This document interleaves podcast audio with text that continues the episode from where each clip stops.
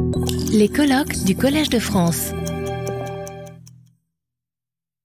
Yeah, so thank you very much for, for being here. Um, it's a real honor to be able to be here to present some of my work to you. Um, and I'd like to say thank you to Jean Jacques and to the Collège de France for organizing and for giving the opportunity to, uh, to be here to commemorate such an inspiring scientist as Yves Coppens. Um, so I'd like to talk to you today about Australopithecus sediba, and I'd like to talk to you in particular about some of the, uh, about the hypothesis that this species could be the ancestor of the genus Homo. And in particular, I work on, I work on teeth primarily, so I'm going to be giving you a dental perspective on this issue. So, Australopithecus sediba was first, uh, or fossils of sediba were first discovered in 2008 in Malapa Cave in South Africa. Um, Malapa Cave, you can see, we won't point. Um, you can see here, here, on the map, it's in an area in uh, South Africa which is very rich with very important hominin fossil sites, so sites such as Sterkfontein and Swartkrans and many, many others are all in quite a small area, quite nearby. Um, and in particular, um, there are a number of uh, fossil remains discovered, but in particular, uh, we have these two quite remarkable partial skeletons that were recovered. Um, and uh, they're remarkable both in terms of the preservation of the bones themselves, but also in terms of the completeness of the skeletons. So it's really rare for us to find skeletons that cover this much of, uh, of the body uh, of, the, of the bones that we would be interested in studying. So, firstly, we have, I'm going to try and point again.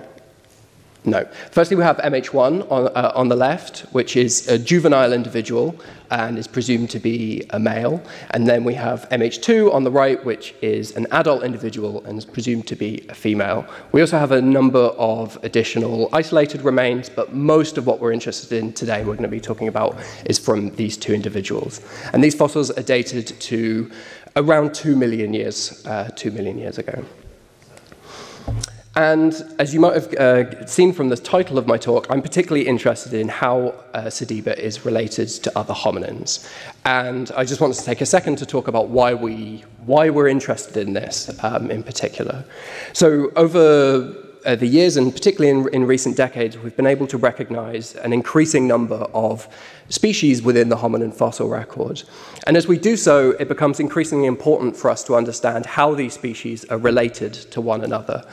And it's particularly important when we're discussing the evolution of certain complex features or behaviors. So maybe we'll be talking about the evolution of bipedalism or the evolution of a large and complex brain, or the making and use of stone tools. In each of these cases, the evidence that we have available to us is spread over a large area in lots of different sites from lots of different time periods, and it can be associated with a number of different species. And so the challenge is to link all of this evidence together in order to build a cohesive picture of what was going on. And one part of that, that linking everything together is having a solid taxonomic framework, a solid understanding of how different species are related to one another. And this is particularly interesting in the case of Australopithecus sediba in a way that was quite well summed up by the, the title of the paper initially describing the fossils. Um, and in particular, we're interested in, in this part here, which is Homo like and Australopith. So, in some ways, this immediately you know, raises some, some questions, and we have, to, we have to understand what the evidence is for each of these, uh, for each of these components. So we're going to start with the Australopith part. We're going to start with the general features of the Sediba skeleton that look Australopithecus-like. And there's a number of, of features that we can, um, we can look at, but in particular, we have a relatively uh, small cranial capacity, quite a small brain size, which is typical of Australopithecus. Um, we can see here, sorry, I should say, um, we've got MH1 on the left, MH2 on the right, and we're comparing with, with Lucy, the um, skeleton that we've talked a lot about over the last two days.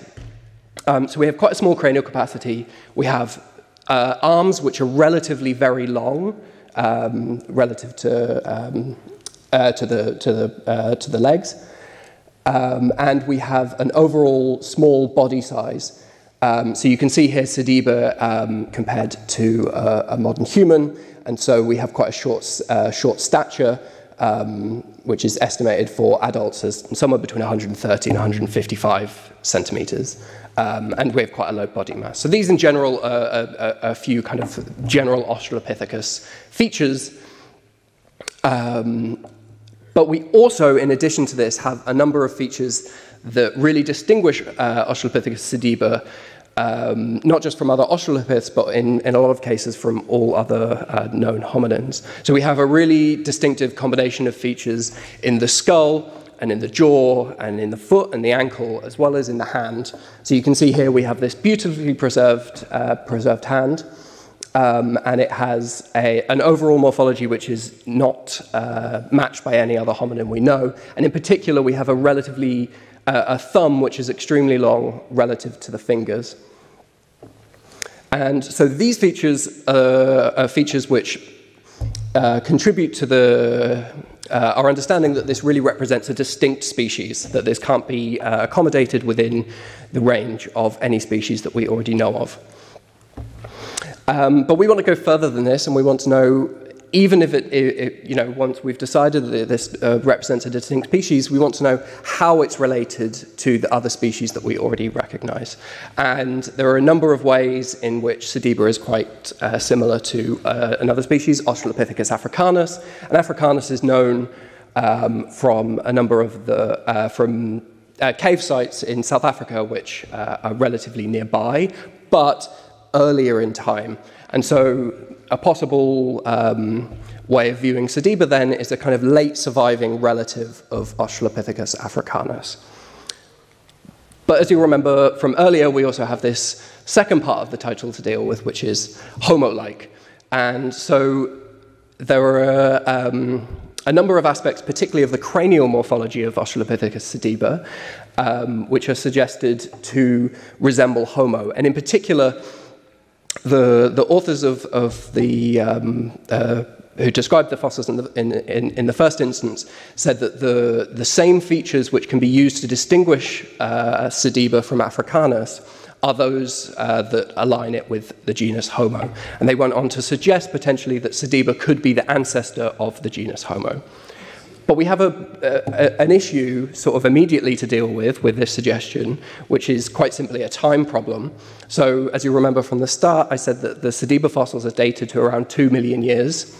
Um, However, we have a number of fossils attributed to the genus Homo, which are older than 2 million years. And in fact, the oldest of these is around 2.8 million years old. And so then it stands to reason that these fossils from Malapa cannot be the ancestors of fossils that are older than, uh, than them.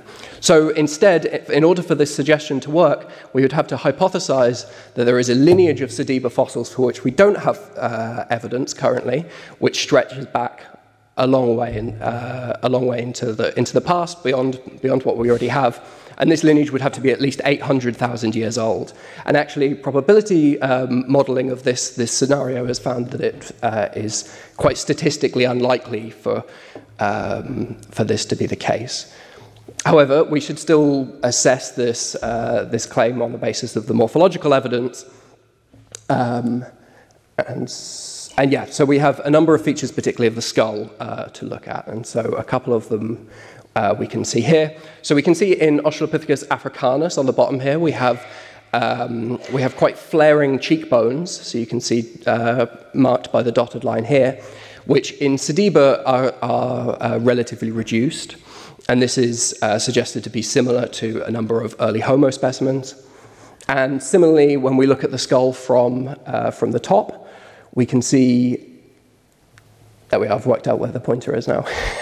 um, we can see we have this, this region behind, uh, behind the orbits, behind the eye sockets, which is relatively constricted in, in uh, this Africanus individual, but is much wider in Sediba. And again, this is suggested to be similar to early Homo. However, we have to remember where this evidence comes from, and if, we, if I refer you back to our, our two partial skeletons, you'll notice that the second individual, MH2, the adult, doesn't have a cranium, uh, doesn't have a skull or a face preserved. The, the skull and face that we're, that we're working off is, is that of MH1, which is a juvenile individual. And so it's been suggested that actually a number of the features that look homo-like in the Sediba, um, in the Sediba face and the Sediba cranium are those that would have changed as this individual um, uh, grew. And so the skull and the face have not finished growing at the, at the age that this, this individual reached. And um, there's quite good, uh, good evidence that several of these features would have looked less homo-like in, uh, in older age. So what we really need to, to further um, assess these claims is a form of evidence uh, that is uh, more, more stable over, over different ages. And teeth um, are very useful in studies of hominin taxonomy in any case. They're very character-rich structures, and um, they're very well preserved in the fossil record, which simply means that we have quite a lot of them, and they, uh, they preserve quite well. But importantly, in our case, teeth are not remodeled throughout an individual's lifetime. So they finish growing quite early on in uh, at quite a young age, and from that point on, their morphology is only altered by external factors such as breakage or wear or disease, which tend to be a bit more predictable. Um, so this is very useful in, in, this case because it means that in MH1 as well as in, in MH2, we, um, we can we can discount the, the, the, fact, the fact that the, uh, the MH1 individual is a juvenile and we can assess, uh, we can compare its morphology to the other fossils that we have available to us. It's also possible to, um, to gain more information about teeth from uh, the use of micro CT scanning, um, which an example of which you can see here. So this is the MH1 uh, mandible that we were just looking at. It's a CT-based reconstruction. And you can see from the external surface that we have the first and second molars um, here, and you can also see a little bit of the third molar there just um, uh, yet to erupt. And what we can do with uh, CT scanning is we can essentially digitally um, extract this tooth, and it allows us to, uh, to study it for, um, yeah, to, to gain more morphological information from this tooth. In addition to this, we can also study the internal structure of these teeth. So one uh, method, uh, one particular thing that we might be interested in is looking at what's called the enamel dentin junction, which is the surface that underlies the enamel surface uh, of the teeth. And so what we can do with uh, CT scanning is we can digitally remove the enamel cap of these teeth and reveal the enamel dentin junction and this is useful for us because many of the morphological features that we might be interested in at the enamel are also present at the enamel dentin junction. And it means we can study them in slightly worn teeth. So you can see, for example, here in, uh, in the first molar, we have a, a, a, certain degree of tooth wear which might have removed some of the features that we might be interested in. However, they are preserved at the enamel dentin junction. And just as a, a quick look of, uh, of how we do this, this is a CT scan of a hominin premolar and it enables us to digitally segment the different tissue types, the enamel and the dentin, and we can use this to build a 3D model of the tooth, which we can then manipulate in various ways, including to remove the enamel cap and study the enamel dentin junction. So this is useful for us in a number of ways. The first one is I'm going to give you an example of, uh, of a feature that we might be interested in in hominin teeth. So hominin teeth have a number of different cusps, and there are main cusps and what we call accessory cusps. And accessory cusps are much more variable. They're some, present in some individuals and not in others. You can see an accessory cusp here at the enamel surface, but you can also see it here at the enamel dentin junction. So this is really useful for us because it means in the case of worn teeth, uh, if the enamel is worn down to the point where we cannot assess the presence or absence of these accessory cusps, we can use the enamel dentin junction to assess them. And this is particularly important because the presence or absence of these cusps have species-specific um, uh, frequencies in, in some cases. So in this case, we're looking at a cusp uh, on the lingual side of the first molar. So the lingual side means the, the tongue side. And we know uh, from previous research, um, and we also know from some, some, research that I've done at the enamel dentin junction, that this cusp is much more common in individuals, um, in Homo individuals, than it is in Australopithecus individuals. And if you remember this, this first molar here is somewhat worn at the enamel surface, which can make it a bit more difficult to assess whether or not this cusp was present. Um, however, at the enamel dentin junction, we can clearly see that no cusp was present here. So this isn't absolute evidence that this tooth was or, or wasn't Homo or Australopithecus, and we can see that there are a number of individuals of Homo that don't have this cusp. But it is uh, more typical, especially with combined with the evidence of other accessory cusps within the dentition, um, it is more typical of the configuration that we would see in Australopithecus. We can also look at the overall shape of the enamel dentin junction, and this carries quite a strong taxonomic signal.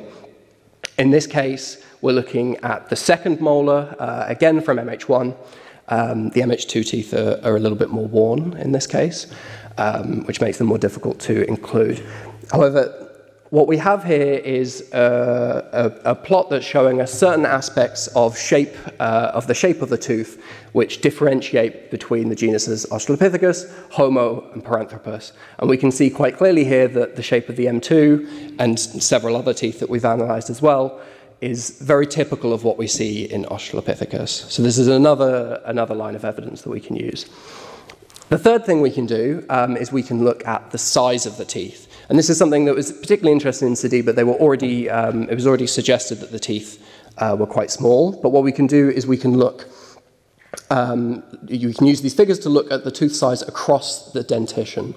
So we have here the, um, the comparative sample for Australopithecus, and we've got a measure of size along this axis here, and then we have each tooth position going from the front to the back of the jaw and you can see, you can see the, the tooth size patterns in Australopithecus here. So when we add Sediba in, you can see that Australopithecus sediba either um, occupies the kind of lower end of the Australopithecus range for the, for the molars, or for the more anterior teeth, it's actually below the range of what we see in Australopithecus. And if we limit this to just a comparison with Australopithecus africanus, then it's even, uh, even clearer that these teeth are quite small. So you can see even some of the molars in this case are below the range of Africanus. When we compare instead to early Homo, we see that early Homo generally has smaller teeth than Australopithecus, and so the molars are within the early Homo range. However, some of the anterior teeth, particularly for MH2, are below even the, uh, the early Homo range of variation. And so, to to conclude, um, the evidence from the teeth uh, suggests to us that there are, uh, really seems to be an absence of features which would, uh, which would suggest an attribution to Homo or suggest some kind of link with the genus Homo. We don't find Homo-like features in these teeth at the EDJ. The shape of the EDJ in general is very similar to what we see in Australopithecus, although there are some teeth where this is uh, slightly different. And the final part of the picture is that the teeth are very small. Um, so it seems overall that these are teeth that look very much like Australopithecus, but are slightly reduced in size. And in terms of putting this in, the, in, in, you know, in perspective with the, with the overall question, I would say the dental evidence doesn't, uh, doesn't provide very good support for uh, a link between Australopithecus sediba and the genus Homo. Um, yeah, so I'd just like to say thank you for listening and thank you to all of uh, the collaborators and uh, institutions that have made this possible. Thank you. Retrouvez tous les contenus du Collège de France sur www.colège-2-france.fr.